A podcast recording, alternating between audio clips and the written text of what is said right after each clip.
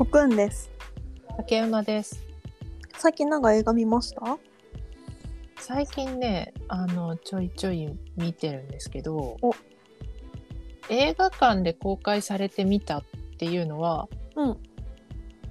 007の No Time あ to あ、Die 行きましたか。はい。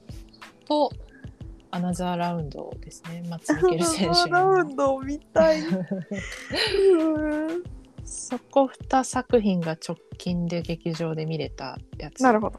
なるほど。ですね。ちょっと私はまだ見れてないんですけど、アナザーラウンド。うんふ不覚ながら。まあ、それぞれいかがでしたあ、本当。まずアナザーラウンドの話すると、うんこれね前もその公開前にこのポッドキャストでちらっと話してるそうだね。んですけど、まあ、デンマークの映画で主演が有名なマッツ・ミケルセンうん。でこれはなんだっけ？どこで外国語映画賞を取ったんやったっけ？えー、どこだろう？ちょっと待ってね。アカデミー賞です。アカデミー賞ですね。はい2021年のアカデミー賞。どこでも、ここでも。あれ、撮ったのか、これ。あの、はい。バフタでも取りましたね。あ英国版のアカデミー賞。あ、なるほどね。で、話題になってたんですけど、うんうんまあそもそも、こう、その受賞とか、ノミネートで話題になる前から、あらすじが面白そうって話うをんそうだねしてたんだよね。その、舞台はデンマークにある高校で、で、高校の教師のね、仲良し4人ぐらいがいるわけなんだけど、まあちょっと冴えない感じなわけ。うんうん。で、その4人のうち1人が、で心理学者の研究にこういうものがあるっていうので、飲みの席でその話をするんだけど、うんうん。血中アルコール濃度を一定に保つと仕事の効率が良くなるっていう 説をとある心理学者が唱えていると。うんうん。でそれを俺たちでちょっと検証しないかうんっていう話になるのね。でちゃんとそのなんていうの？実験として0.05%にアルコール濃度を血中アルコール濃度を保って1日授業をしてみる。でしてみた結果をこうみんなで集まってレポートみたいにね、うんうん。こう記録していく。そしたらその主演のマッツが演じてるあ名前忘れたなマーティン？あのマーティンかマーティンとかはすごく調子が良くなって 今までその保護者に呼び出されるほどダメダメな授業しかしなかったのにものすごく授業も盛り上がるし 生徒のモチベーションも上がるしすごい、すごい。それはすごい。俺いけるぞってなるわけ。うんうん。でそれぞれ他の3人もなんかちょっと調子が良くなって、うんうん。なんかちょっと調子がいいな。パワーワードだね、それ。あのーまあ幸先はいいんですよ。うんうん。これ俺たちに合ってんじゃないか？みたいな。なんだけど、まあ、お酒なのでうん。そこからちょっと調子に乗ってアルコール濃度を高くしていしまったことにより、まあ、いろんなことが崩れていったりもともと抱えていた自分の問題っていうのがうん明るみになってきたりとか、になっていくんだけどうんすごく面白かったのがその初めにこういう検証をしようっていうこう突拍子もない検証なわけじゃん。そうだね。その実験自体が面白かったところから始まるんだけどだんだんものすごくそのなんだろう一人一人の自分の抱えてる問題特に主人公マーティンだったら、その家族との関係とかそういうヒューマンドラマの要素がすごくこう丁寧に繊細に描かれていくんですよ後半に行くに従って。はいはい。でそこが面白くてで最終的にどうなるかっていうのはあの見てもらった方がいいんだけど、なるほど。うん、面白い実験からスタートしてこのそれぞれの人間模様っていうのをうんうんこうじっくり見つめていく映画になってます。なるほどね。で、まあ、マッツ踊るんで、罰を取るんで。はい、元バレエダンサーであるマッツ・ミケルセンのダンスも見れるっていうのもね、見どころなんですけど。セクシーだろうな。なので、そのちょっとなんか、楽しいけど、物悲しさみたいなのが入るところが北欧映画っぽくてうんね。好きでした。北欧の映画はさ、ちょっと日本に近しいうんうんうん。ドライな感じない？なんかドライさとウェット感のバランス、なんだろう。そのヒューマンドラマとかになると特にうん、日本邦画って良質って呼ばれる人間ドラマの暗さと似てるっていうか。そうそうそうそう。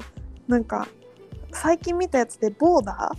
二つの世界っていうやつ見たんだけど、はいはいはい、なんかそれも北欧映画で、うん、そう北欧映画で。すごいなんか日本の映画っぽさなんかうん絶妙なねっとりしたウェット感と、うん。かと思いきやすごいカーッとしたドライな感じをすごい思ったね。確かにね言われてみればそういうところが似てるかもしれない、うん、それこそこの「アナザーラウンド」を見た後に私もちょっと北欧映画気になってうんうん。つまみ食いをしたんだけど、あのまあファンの多いサスペンス映画があってはいはい。シリーズものなんだけどえっ、とね特捜部 Q 特捜部 Q シリーズっていうのがあるんでなんすよかそれ聞いたことあるな。映画だと4作品5作品ぐらい出てるのかな？え、それ主演は誰のやつ？主演はニコライ・リーコス。えじゃあ海外のやつか。あ、じゃあちょっと思ったやつと違あったわ。そうですそうですあの北欧映画あ、そっか、北欧映画だもんね。うんそらそうか。であのドラゴンタトゥーの女とかを、はいはい。北欧版のドラゴンタトゥーの女を撮ったスタッフとかが作ってる映画なんですけど、なるほどね。でこれ結構その人気で一部ファンにはものすごく熱狂的な人気もあるし世界的にもその原作のミステリー自体がすごく人気がある。シリーズなんだけどでようやくちょっと手をつけてみたんだけどまあなんだろうな北欧サスペンスってなんでこんなに晴れてないんだろうっていう 基本的に曇りっていうのがちょあ、っいや、わかる。と 面白かった。確かに。あれはもなんでいつしかしも天気悪いんだお国柄なんじゃない？かもしれないね。うん。もう純粋に。えそれでいくとね、なんか、さいなんだっけな。北欧のやつでさ、あの、古美術、アンティークの絵を売ってるおじいちゃんが最後に一発当てたるでってやつ。はいはい。え見てない？え、あ、な、古美術のおじいちゃん？うん。当てたるで。一発オークションでなんか全然予算にはまるやつじゃないし結うん。局作者不明の絵を見るんだけど、絶対これは有名な誰々っていう作者のやつだっつって。うん。でまあ売るためにはそこに対して確信も持てなきゃいけないし、まあ、証拠探しとかをしながら、うん。でもなんか一方でそれを買うだけのお金もないしっていうところでちょっとヒューマンドラマも織り交ぜられながらっていう感じのやつ。タイトルは何でしょう？あラストディール。あ、はいはいはい。あれ？最近なんかで配信が始まった。あ多分アマプラでちょっと前にやってた、うんうんうん。あそうレーピンの肖像画か、うんうん。これ個人的には結,、まあ、結構好きだなって思ったしうん。曇りだなって思って思い出した 曇りなんだよね。曇りだね。完璧にもう国だお国柄感感じるけどね。うん。アナザーラウンドでは割と晴れてるシーンも多いんですけど、何？やっぱ心の中がハッピーになるために酒を飲むみたいな。まあ、あとね卒業式とかちょっと晴れのシーンとかもあああってなるほどね。そういうところは晴れてるけれどもまあでもあれです。楽しさとおかしさと物悲しさが共演してる、いいドラマ映画でしたよ。なるほど。いいな。ぜひ見て。いいっすね。でもう一本が？007 007ですね。代はい。見てきました。やっぱりダニエル・クレイグの007のラストの作品ってことで。であとあの注目してたのはうん「ノータイム・トゥ・ダイ」はキャリー・ジョージ・福永監督が撮ってるんです。はいはいはい。でこの監督あれ私なんでこの監督にすごく注目してたんだっけ？それはわかりませんね。なんでだったかな？他の作品であこれを撮った人なんだって思ったのがあったんですけどウィキペディアピックアップして。うーんあエイリアニストだ。エイリアニストとかマニアックっていうあのドラマがねあるんだけど。はいはいマニアック「イット!」もこの監督だえ脚本か「イット!」は？脚本ですね。ジェーン・エアを撮っているうんうんそうね。JA はこの人。ジェーン・エアは仲良くなれない女ナンバーワンだから。でそうだ。そのネットフリックスオリジナルで「マニアック」っていうドラマを見た時に、なんかすごいこれすごいなっていう印象を持って、うんうん。あれ SF ドラマだったんだけど、うんうん。エマ・ストーンがね出てたそうだよね。ので有名ですけどえー、なんかすごくこう。いいだけ見た気がするなこれ。ちょっと哲学的な SF だったうんんですよ。うんそんなや水野だってなった気がするもん。うんうんうんうん。そう。で、それを見た後ぐらいに、ノータイムトゥーダイの監督って決まったので、どんな世界になるんだろうって、私はすごくドキドキしていたんですが、が。まあ、007、どうだろうか。私の感想としては、これは007の映画というよりは、うん。ジェームズ・ボンドという一人の男のお話だったなっていう印象、ふんふんふん。なので多分007っていうスパイが活躍する映画を期待してる人には少し物足りなかったかもしれない。ねでもジェームズ・ボンドっていう男の人生を見届けるっていう意味ではあいい映画だったなって感じ。なるほどね なんか私予習が結果が間に合ってなくて劇場行けてなくてうんうんうん。でもなんか周りの感想を聞くにそんな感じなのかなとは思ああ、うんやっぱそうなんだね。ううんなのかなってイメージをちょっと持っているねまあでも悪い話全然聞かないからうん。やっぱ最後としてちゃんとしっかり終わったんだろうなっていう期待値をー持ってますねそうっすね。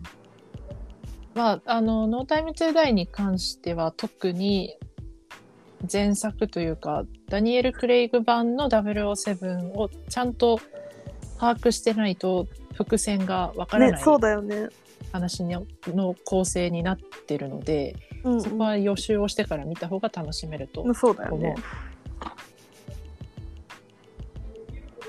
まあ、あと、なんだろうな。ラミマレック良かった。今回そのラミマレック、ちゃうちゃう。ボンドガールはレアセドゥ。あレアセドゥか 今回。そうレアセドゥか。レアセドゥがなぜそのポジションにいるのかっていうのは、えっと、前作以前から見とかないとわからないので、うんそこら辺も含めてあれなんですけど、ね。今回敵役敵対する役に当たるのがそのラミマレックでうん。あのあれね ボボヘミアン・ラプソディでフレディ・マーキュリーとかやってたあああの人か彼の独特なこうヴィラン的な雰囲気っていうのはよく出てました。なるほどねへえで今回あの、まあ、最後の いやネタバレになるな。まああの先行カットとかでも出てたり予告でも出てくるところで話せる範囲で言うと、その日本のものっていうのがよく登場するんですよ。はいはい。畳とかうんうん。能面とか、監督のルーツ的なとこもあるのかきっと。うんうん多分ね、まあ、あのどうしてそういうのが出てくるのかっていうのは見てるとあわかるんですけど。そうなんだ。うんうん。でこう話題になったのが畳は東京にある小さな畳屋さんに発注したらしくて。へえ面白いその畳屋さんがなんかすごい数の畳の発注来たなって思って蓋を開けたら007に使われることになってそれ面白いな。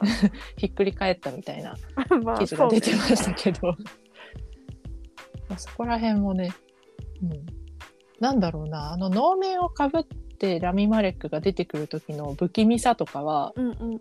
すごく彼のオーラみたいなのをうまく使ってるなって思った。なるほどね。へえあーそれは面白い感想だな。あのダニエル・クレイグ版の007って私の中では結構毎回敵対する役の人たちの存在感っていうのもいいなって思う俳優さんが多くて、うんうんまあ、松見ケルセンも出てるんですけどそういう立ち位置で、うんうん。特にやっぱり「スカイフォール」っていう作品の時の、俳優さんの名前その敵対する、まあ、ラスボス的な位置にいたラウル・シルバっていう役で出てたハビエル・バルデムうんうんうん俳優うんさんがね、まあ彼も、まあいろんな映画でそうだね。あ悪い男をあれケイト・ハドソンじゃないやもっとエスニックなスペイン出身の女優さんいるじゃない？彼女の旦那さんだよね。エスニックな。あペネロペ・クルス。あペラノペクルス。うんうん。そうですね。ペネロペそこまでは行ったと思うんだけど。な 彼のヴィランもすごく雰囲気があってよかったですね。不気味で。気になるな。ので今回その不気味さちょっと正体がつかみにくい不気味さっていう面ではそのスカイフォールの彼に通ずるようなヴィランだったかな、なるほどなるほど。まあ、ただ007として敵対するところはもうちょっと見たかったかもしれない、ああね。ああ面白いね。なるほどなるほど。なるほど007としてか。うん。まあでも、ダニエル・クレイグがクランクアップの時に、すごくこう、感極まりながらスタッフに対してこう、お礼のスピーチをしてる動画とかが公開されてるんですけど、うんうん。でそういうのを見ると、あ、これを彼の007の集大成作品として、ちゃんと公開されたのは良かったなって心から思いました。なるほどね。いい話ですね、ね、こういうご時世だけどちゃんとスクリーンで見れてよかったっていう気持ちにはなった。なるほど。まあまあでも大事だよね。なんか大事いや非常に大事だなと思ってて。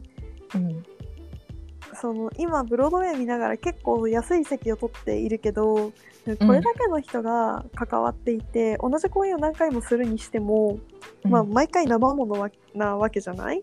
そうね。うん。なんかそこに対してちゃんとまあスクリーンでやるっていうのはそれでお金を払うって意味だけではないけどそこに対してちゃんとペイバックができるシチュエーションがあるとかそれを、うんとそれにちゃんとミートする形でうん、ちゃんと受け取れる状態作った側の意図に合わせて受け取れる状態でちゃんと感じれるっていうのは大事なことだなとめっちゃ思う。そうだね。そうそうね。作り手へのリアクションとして、うん、って感じでしたね。最近劇場で見た映画は。なるほどねいいですねうん。劇場ね私多分最後劇場で見たのマクロスかもしれない それいつ？先月の頭あでも11の頭か10月末かどっちかぐらいだったと思うん。ういやーちょっとこの後にちょっとマクロスの話するの違うかな感やばいんだけど ちょっと一旦ここで切りましょうかねそうですね。ではではありがとうございましたありがとうございました。